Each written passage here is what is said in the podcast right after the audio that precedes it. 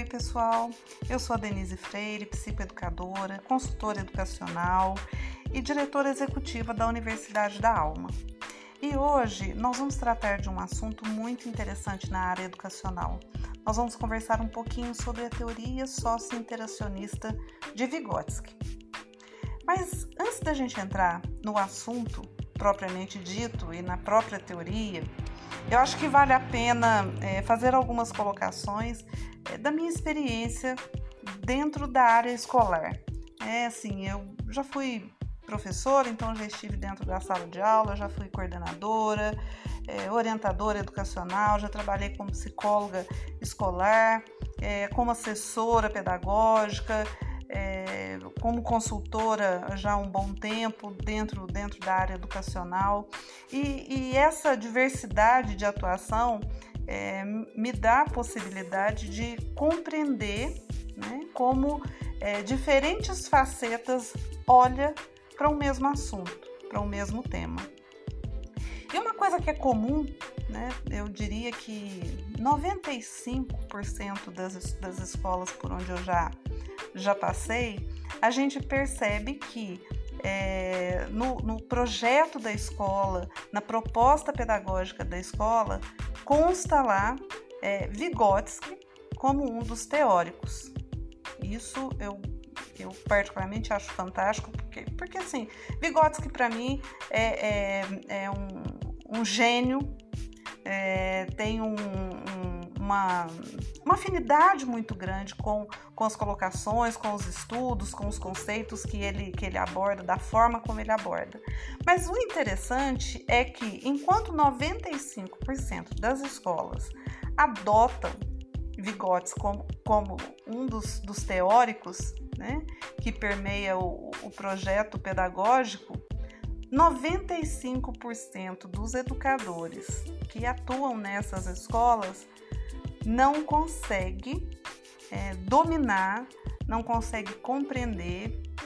Em alguns, alguns casos, eles não conseguem nem falar um pouquinho é, da teoria de Vygotsky, da teoria socio-interacionista. Então, isso é, é uma questão que é, é, muito relevante quando a gente vai falar de educação, né? É, porque é, a pedagogia em si, né, a formação dentro da pedagogia, ela abraça de uma maneira relativamente profunda né, o que a gente vê é, é, dentro da grade curricular, que ela abraça é, a, a teoria socio-interacionista. Ela desenvolve isso durante a formação, mas o que a gente percebe é que o profissional sai dali com essa formação, mas sem o conhecimento. É, um resumo bem técnico, o que, que seria?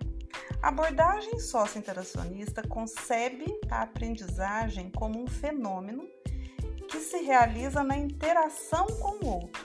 A aprendizagem acontece por meio da internalização a partir de um processo anterior, um processo de troca, que possui uma dimensão coletiva. Basicamente é isso difícil de compreender. E normalmente é essa definição sucinta que a gente encontra. E é em cima dessa definição que os estudos acontecem, o que fica muito distante da realidade de sala de aula para o professor. Né? Basicamente, é, o que, que a gente vai estar tá tratando hoje? Nós não temos hoje a pretensão de nos aprofundarmos e, e, no fim desse, desse nosso bate-papo aqui, é, que quem ouça possa é, se considerar um, um, especialista, muito longe disso. Eu, particularmente, vivo estudando Vygotsky, vivo relendo, revendo e, e, e buscando novas formas de compreensão. A nossa, o nosso objetivo principal aqui é realmente desmistificar essa teoria socio-interacionista, é, sociocultural, é, mostrar como isso acontece no dia a dia nosso, mas principalmente acontece no dia a dia é, da sala de aula, na rotina de sala de aula, né? e como ela pode ser é, explorada e, e, e, realmente efetivada, não só no âmbito, vamos dizer assim, intuitivo do professor, né? que ela possa de fato acontecer com conhecimento técnico. Hoje nós vamos abordar basicamente os três pontos básicos dessa teoria, tá? que é o processo de internalização, a mediação cognitiva e a zona de desenvolvimento proximal. A gente vai falar um pouquinho de cada um é, para que você possa entender e depois a gente vai dar um exemplo é, do dia a dia de sala de aula para que você tenha a dimensão do quanto você é, trabalha dentro dessa teoria e muitas vezes não se dá conta disso. É, a gente pode falar um pouquinho desse processo de internalização. É, eu vejo o que tem fora e trago para mim. O que tem dentro de mim eu levo para o outro. E esse é um processo que faz com que o meu movimento, que a gente chama de movimento dialético, é, promova o conhecimento, a aquisição de conhecimento e posteriormente a aprendizagem. Tá? Vygotsky trabalha muito com é, o termo de signo, ou seja, qual é o significado que aquele ambiente, aquele, aquele objeto, aquela pessoa tem na minha vida. É, partindo disso, o que, que a gente pode dizer, a grosso modo? O processo de aprendizagem ele se dá é, dentro de um contexto, né? ele se dá por meio de um contexto que tenha significado. A gente não consegue aprender se aquilo não faz sentido na nossa vida. Então, esse é o ponto primordial. Qualquer processo de aprendizagem, ele tem que ter um significado. Ele, aquele signo tem que fazer sentido para mim, tem que significar. Isso é ponto é, de partida para qualquer processo de aprendizagem. Esse é o gatilho, podemos dizer assim, o gatilho é, que vai disparar a necessidade que o outro tem de aprender, certo? E aí a gente vai falar o quê? O professor é fundamental nesse processo, por quê? Porque é exatamente a figura do professor né, que vai buscar esses gatilhos para disparar no aluno a necessidade de aprender determinado assunto. Porque a gente tem que deixar é, um ponto bem claro que é o seguinte: uma coisa é conteúdo programático conteúdo programático que eu tenho que cumprir, conteúdo programático que foi proposto para ser desenvolvido naquele ano letivo, esse é um ponto, ok? Agora, é, a forma de aprendizagem, o que é, essa criança vai aprender né, desse conteúdo programático depende fundamentalmente do significado que eu dou onde que eu vou inserir esse, esse, esse conteúdo, né? Na, na, na vida, na rotina, no cotidiano dessa criança ou desse grupo, dessa sala de aula, para que esse grupo é, entenda a importância de aprender aquilo e possa fazer a ponte cognitiva. Ponto. Basicamente, né, é, a gente pode pensar que esse processo de internalização ele só acontece mediante trocas na forma de linguagem, né, numa interação social. E aí, dentro dessa interação social, a aprendizagem acontece no nível individual. Porque numa mesma interação social vão ter diferentes aprendizagens. É, o segundo ponto que a gente vai tratar. E esse outro ponto é interessante por quê? Porque normalmente quando a gente pergunta dentro de uma escola é, sobre Vygotsky, quem consegue falar alguma coisa fala a seguinte questão: olha, ele falava da zona de desenvolvimento proximal. Ok, tá correto, é isso mesmo. É, a gente poderia até pensar que é, a ZDP, né, a zona de desenvolvimento proximal, ela é o, o, a espinha dorsal da teoria de Vygotsky. Ok, concordo. Podemos co confirmar isso. Mas quando a gente pergunta, mas então me explica o que é essa zona de desenvolvimento proximal. Puxa vida, eu não sei falar, eu sei, mas eu não sei dizer.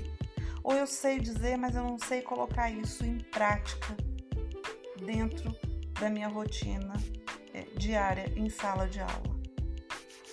E aí é que está o grande X da questão. Vamos falar um pouquinho, é, numa linguagem mais clara, o que, que é essa zona de desenvolvimento proximal.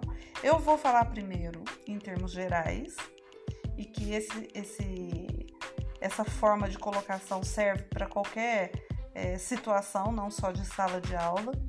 E, e, e já abrindo aqui um parênteses, se a gente for é, refletir um pouco mais sobre essa questão é, da zona de desenvolvimento proximal e até da própria teoria de Vygotsky como um todo, a gente pode é, usar muito bem no nosso momento atual, né?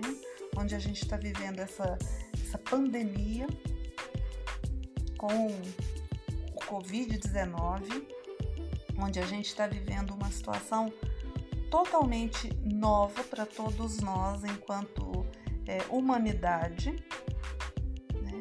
A, a, a, questão ela, ela envolve o planeta Terra, ela envolve todos nós e é tudo muito novo. A teoria é, de Vygotsky ela cabe muito bem dentro desse processo que nós estamos vivendo agora, porque a gente vai ter que aprender muita coisa, né? A gente vai ter que aprender muita coisa nova. Mas nós vamos ter que aprender muita coisa nova a partir daquilo que nós somos. Nós vamos ter que aprender muita coisa nova na nova interação que nós vamos construir com o outro, com o mundo. As nossas relações estão sendo alteradas. E a gente não sabe muito bem aonde é que isso vai dar. Isso dá uma angústia muito grande. Isso aí, se a gente parar para pensar, imagina como que é para o aluno chegar na escola e não saber onde é que ele vai chegar. Olha, você vai aprender a ler e escrever. Ele nem sabe muito bem o que, que é isso. É mais ou menos nós agora. Né? Então, dá para a gente é, rememorizar, ressignificar todo o nosso processo de aprendizagem de leitura e escrita de quando a gente era pequenininho, lá atrás, e trazer para o nosso momento atual. E levar isso para a sala de aula e começar a olhar o nosso aluno é, de uma forma um pouco mais é, aprofundada. E aí fica fácil da gente entender um pouco mais esse movimento dessa zona de desenvolvimento proximal. Então é o seguinte, tá? Vygotsky dizia que nós temos é, o eu atual. Eu hoje. Quem é este eu hoje?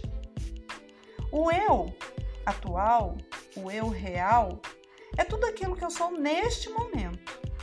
Tudo aquilo que eu sei neste momento.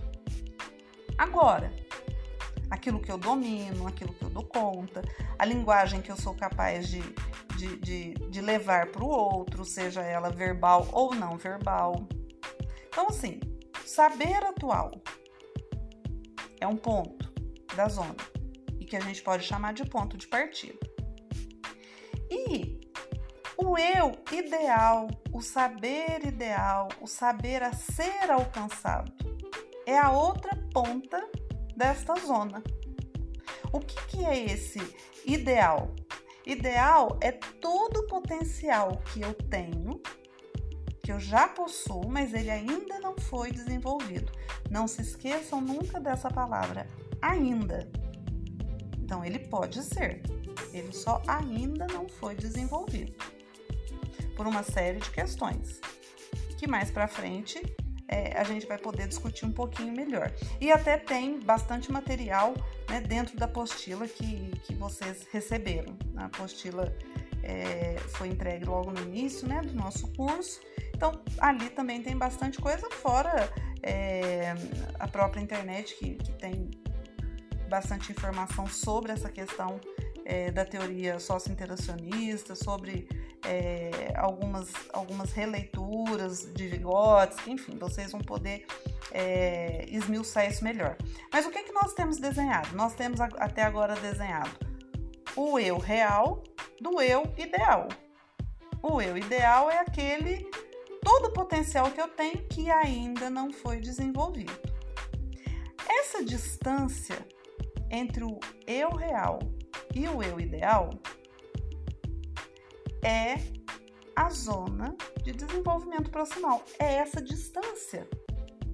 Então, quanto mais distante uma ponta da outra, mais inseguro eu sou, minha autoestima mais baixa é, ah, os meus medos são maiores, a minha necessidade de aceitação é muito maior o, o, o, medo do erro ele é muito maior. Por quê? Porque aquele eu que eu gostaria, ou eu que eu imagino que eu precisava ser, ou que eu poderia ser, está muito distante. Então, é, a minha fragilidade é muito maior. Quanto menor a distância entre o eu real e o eu ideal, mais forte eu sou, mais inteiro eu estou, minha autoestima mais alta fica. Eu tenho mais é, poder de assertividade, porque eu tento muito mais, porque eu sei que eu estou muito próximo da, da, dos meus potenciais é, máximos. E aí, essa distância, vamos pensar é, numa ponte, uma construção de uma ponte entre o eu real e o eu ideal. Um fio que liga entre o eu real e o eu ideal. Essa ponte, esse fio condutor é de responsabilidade do professor em sala de aula. Especificamente em sala de aula, é o professor que é esta ponte, que é este fio condutor.